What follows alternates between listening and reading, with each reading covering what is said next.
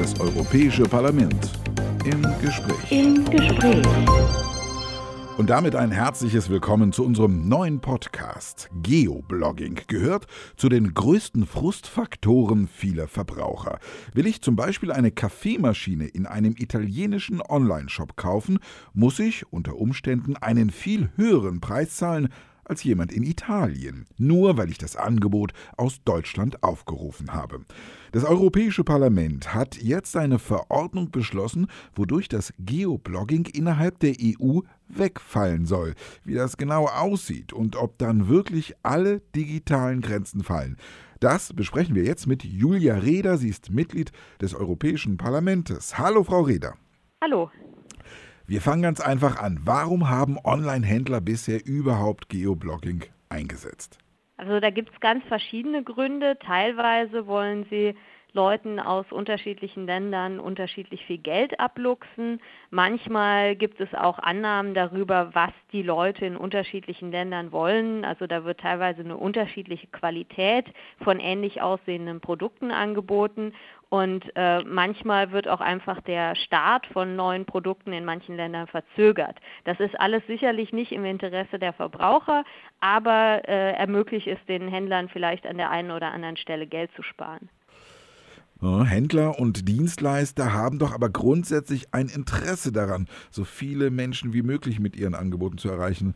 Warum dann so eine freiwillige Einschränkung? Ja, also grundsätzlich sehe ich das auch so. Ich glaube, dass der europäische Binnenmarkt und der Abbau von Grenzen insgesamt nicht nur den Menschen, sondern auch der Wirtschaft geholfen hat, ist, glaube ich, unbestritten. Aber trotzdem äh, gibt es halt immer wieder Händler, die meinen, es besser zu wissen und die denken, sie können vielleicht noch einen etwas höheren Profit äh, einheimsen, wenn sie doch nicht genau die gleichen Produkte in allen Ländern anbieten. Und teilweise hat das auch mit Vorurteilen zu tun. Also da werden dann zum Beispiel Kreditkarten aus äh, Ländern aus Mittel- und Osteuropa automatisch abgelehnt, weil es dort angeblich mehr Betrug gäbe und dergleichen. Also nicht alles, was die Händler so machen, ist automatisch auch rational. Und äh, da muss dann im Zweifelsfall auch der Gesetzgeber eingreifen und die Verbraucherrechte schützen. Das Europäische Parlament hat nun eine Verordnung zum Thema Geoblocking erlassen. Worum geht es da? Also die Geoblocking-Verordnung äh, legt fest, dass Produkte und Dienstleistungen nicht zu unterschiedlichen Konditionen verkauft werden dürfen, äh, gemessen daran, aus welchem Land ich versuche, sie online zu kaufen. Also zum Beispiel Disneyland wird gerne verwendet. Äh, äh wenn ich da ein Ticket kaufen will, dann kann es nicht sein, dass, weil ich eine deutsche IP-Adresse habe, mir plötzlich ein anderer Preis gegeben wird, als wenn ich eine französische IP habe.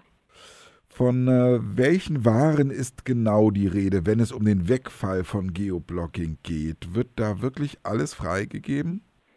Also abgedeckt sind von diesem Geoblocking-Verbot nur Produkte, also alles, was ich anfassen kann, und Dienstleistungen. Was aber fehlt, und das ist, glaube ich, noch eine ganz große Lücke in diesem Geoblocking-Verbot, das sind die urheberrechtlich geschützten digitalen Inhalte. Also das heißt Online-Videos, MP3s, E-Books und äh, äh, Videospiele.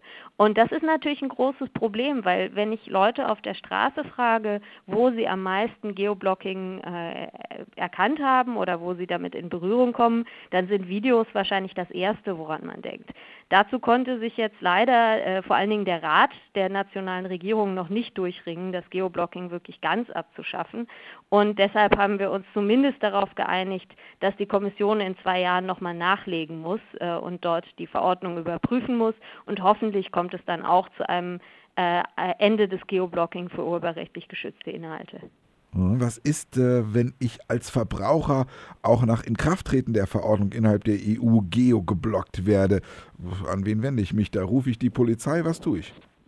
Also ich glaube, pragmatisch ist das Sinnvollste, sich zum Beispiel an seine Verbraucherschutzbehörde zu wenden, denn äh, die sammeln solche Fälle und arbeiten auch über Grenzen zusammen und können dann auch mit dazu, dazu äh, hinwirken, dass äh, solche Fälle aufgedeckt werden. Es gibt äh, neben der Geoblocking-Verordnung auch Gesetze zur Zusammenarbeit der Verbraucherschutzbehörden und da ist man auf jeden Fall mit solchen Beschwerden äh, an einer guten Adresse. Über den Wegfall von Geoblocking haben wir mit Julia Reder gesprochen. Sie ist Mitglied des Europäischen Parlaments und hat sich für den Wegfall digitaler Grenzen beim Online-Shoppen innerhalb der EU eingesetzt und tut das nach wie vor. Liebe Frau Reder, vielen herzlichen Dank für das nette Gespräch. Danke auch.